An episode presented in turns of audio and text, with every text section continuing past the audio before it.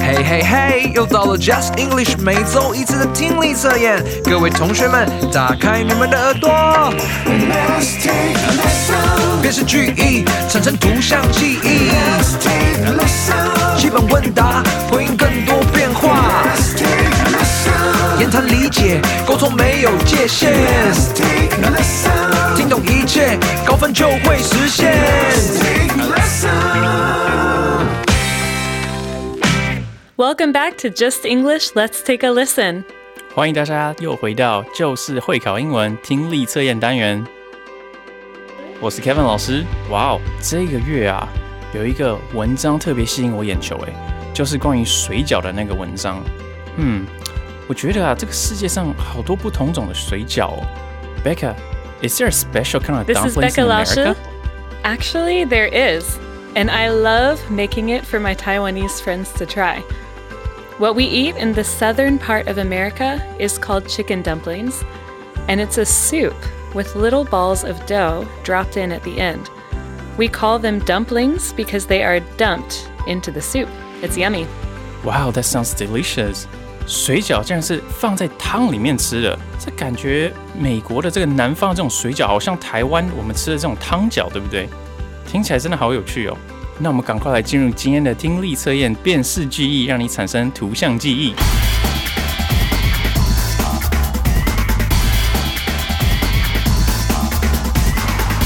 Unit Ten，六月二十三号听力测验，Section One，第一题。Number one, Peter took his dog to the park today after school. His dog's favorite toy is his frisbee, so Peter took the frisbee along to play with. Zaizi. Peter took his dog to the park today after school. His dog's favorite toy is his frisbee, so Peter took the frisbee along to play with.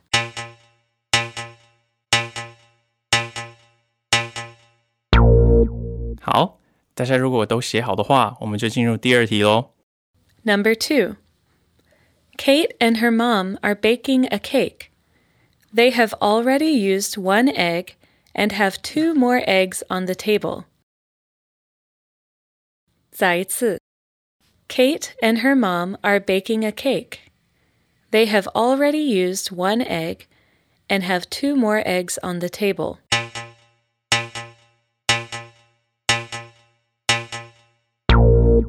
好，那我们进入第三题喽。Number three. Mrs. Ye's first grade class will take a trip to the beach next week to help clean it. It is important to take care of nature. 再一次. Mrs. Ye's first grade class will take a trip to the beach next week to help clean it. It is important to take care of nature.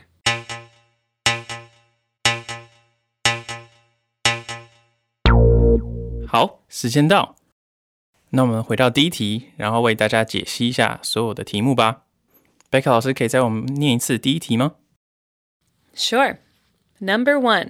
Peter took his dog to the park today after school. His dog's favorite toy is his frisbee, so Peter took the frisbee along to play with. 哦，第一题说，Peter 今天放学后带着他的狗去公园，他的狗最喜欢的玩具是 Peter 的飞盘哦，frisbee 嘛。 所以 Peter 也带了飞盘去玩。那我想问一下贝克老师，这一题的 keyword 是什么呢？There are three keywords for this sentence.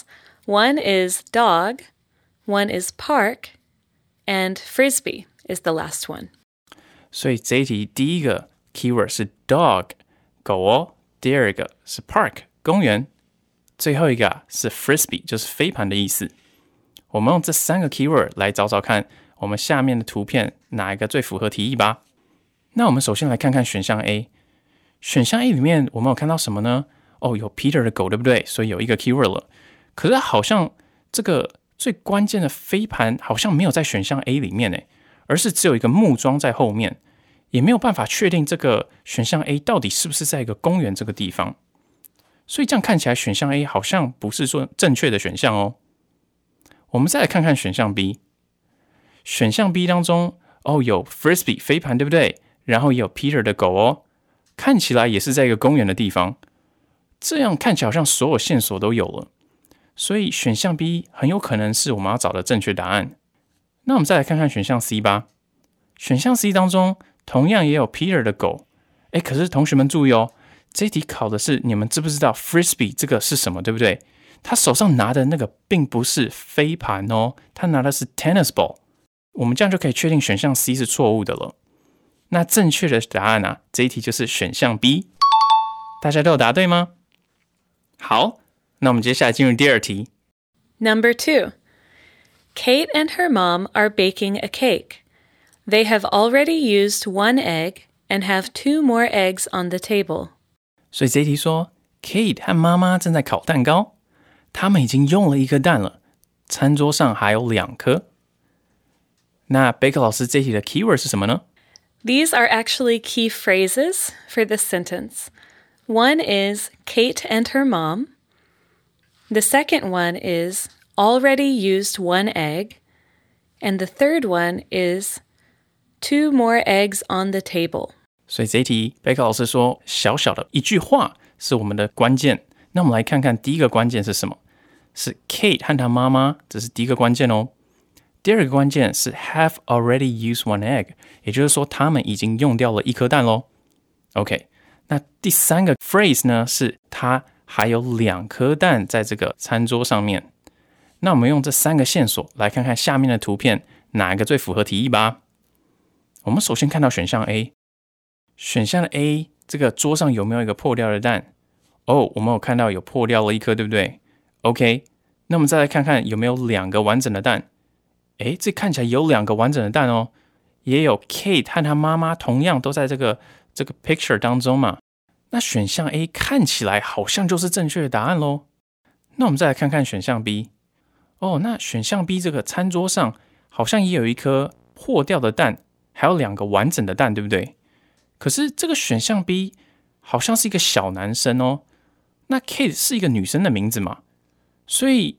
这样的话就没有符合第一个 key phrase。那这样的话，我觉得选项 B 可能就是错误的答案了。那我们最后再来看看选项 C。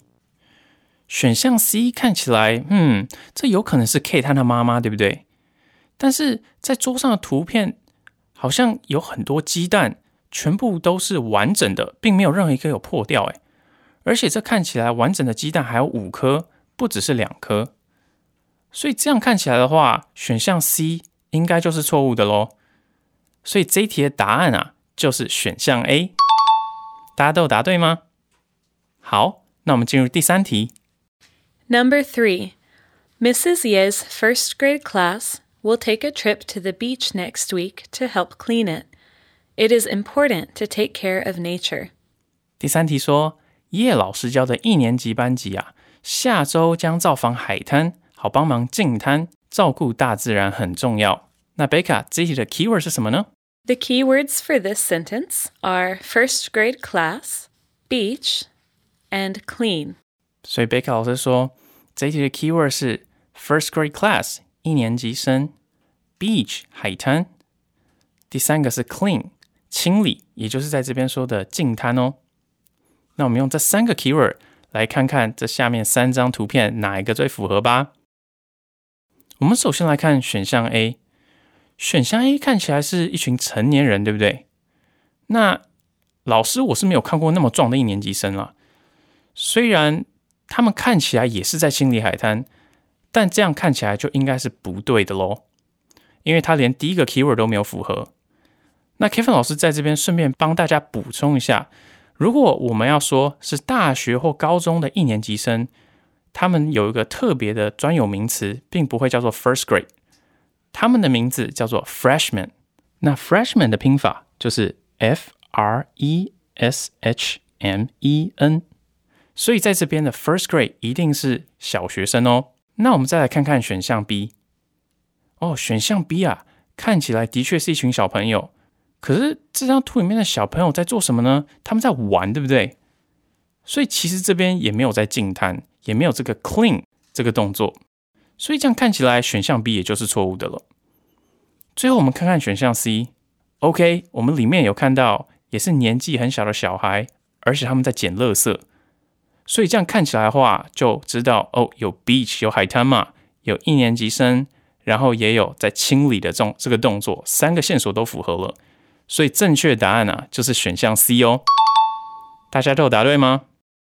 好，那我们就接着进入我们的听力测验第二个单元 Section Two，基本问答，让你回答更多变化。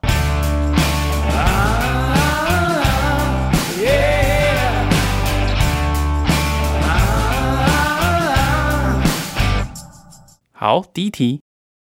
Number one, there are three options for our lunch today dumplings, pizza, or hamburgers. Which one would you like to order? Zai There are three options for our lunch today dumplings, pizza, or hamburgers.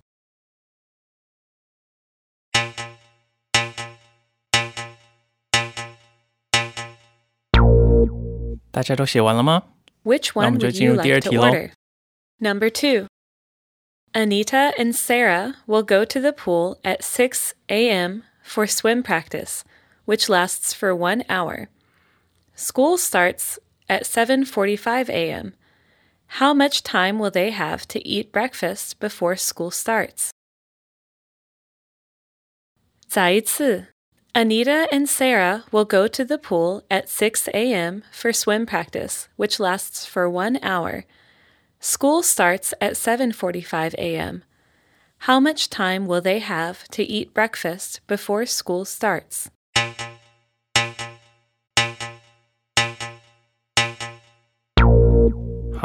如果大家都写完的话，那我们要进入第三题喽。 Number 3. Hey Sam, I saw you perform at the talent show last night. You did a really great job. 再一次. Hey Sam, I saw you perform at the talent show last night. You did a really great job.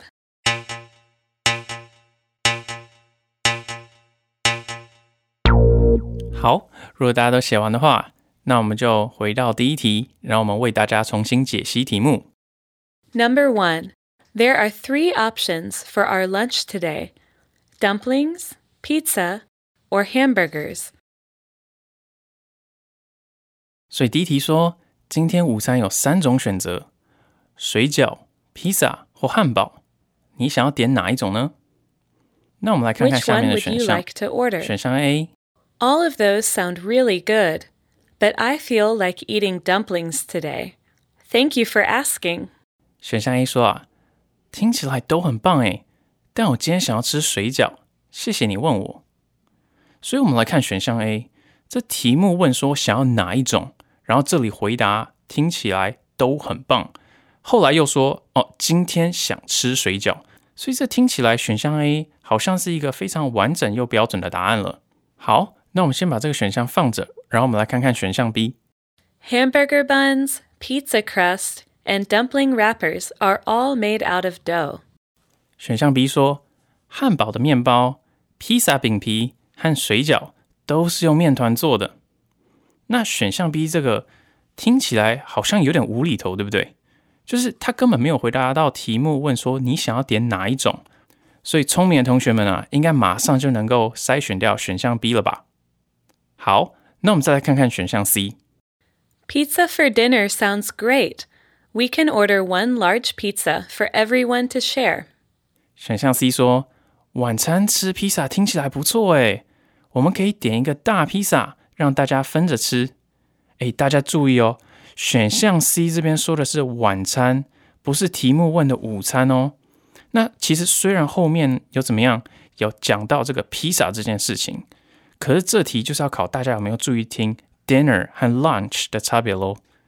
所以我们就可以知道哦，选项 C 是错误的了。那这一题的答案啊，就是选项 A。那我们进入第二题。 Number 2. Anita and Sarah will go to the pool at 6 a.m. for swim practice, which lasts for 1 hour. School starts at 7:45 a.m. How much time will they have to eat breakfast before school starts? 哦，这第二题有点长哦。他说啊，Anita 和 Sarah 将在早上六点去游泳池进行游泳练习，持续一个小时。那学校在早上七点四十五会开始上课，所以他们在学校开始上课前有多少时间可以吃早餐呢？OK，所以同学们这一题啊是一个比较长的问题。那其实听得懂这个题目，做一个简单的数学，对大家来说一定不是什么问题。他说早上六点游泳持续一个小时，right？所以这样是不是就是七点了？那七点四十五开始上课的话。七点四十五减掉七点，是不是就代表他们还有四十五分钟的时间？他们就可以利用这四十五分钟的时间去吃早餐呢？所以这样看起来啊，选项 C 就是我们正确的答案哦。好，那我们再进入第三题。Hey Sam, I saw you perform at the talent show last night. You did a really great job. 第三题说：Hey Sam，我昨晚在才艺表演中看到你在表演。你表现的很好诶。那我们来看看下面的选项。选项 A 说，Twenty-five students performed in the annual school talent show last night。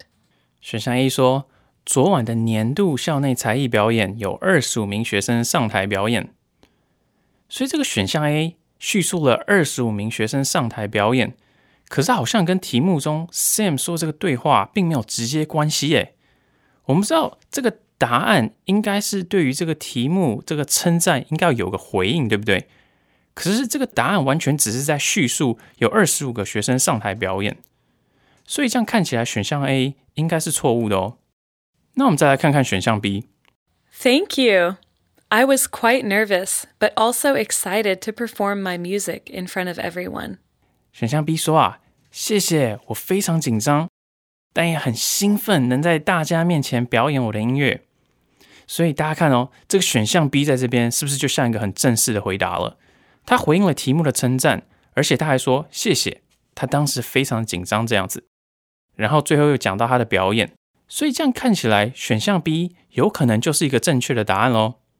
那我们再来看看选项 C。Last night's talent show ended at 9:30 p.m. There were many performers, and Sam was the last of them to perform. 所以选项 C 说。昨晚的才艺表演在晚上九点半结束，有很多表演者，而 Sam 啊是最后一个表演的。哎，同学注意哦，选项 C 这边有讲到 Sam，对不对？ 而且他说 Sam 是最后一个表演的，他还讲到昨天表演结束的时间。可是选项 C 呢，他其实没有回复到题目问题应该有的称赞会有的这样的一个回应。所以啊，这一题的答案就是选项 B。大家都有答对吗？好，那以上就是今天六月二十三号 Unit Ten 第十课听力测验的内容。那如果大家对我们的 podcast 有任何不明白的地方，我们后面也有答案页，可以给大家参阅哦。Thank you guys for listening to Just English. Let's take a listen. Next week, you'll be joining with David Laoshi and Jean Laoshi for the third part of the listening test. 谢谢大家收听就是会考英文听力测验的单元。下周啊，会有 David 老师和 Jean 老师为大家带来听力测验的第三单元——言谈理解。This is Becca 老师。，See you next time.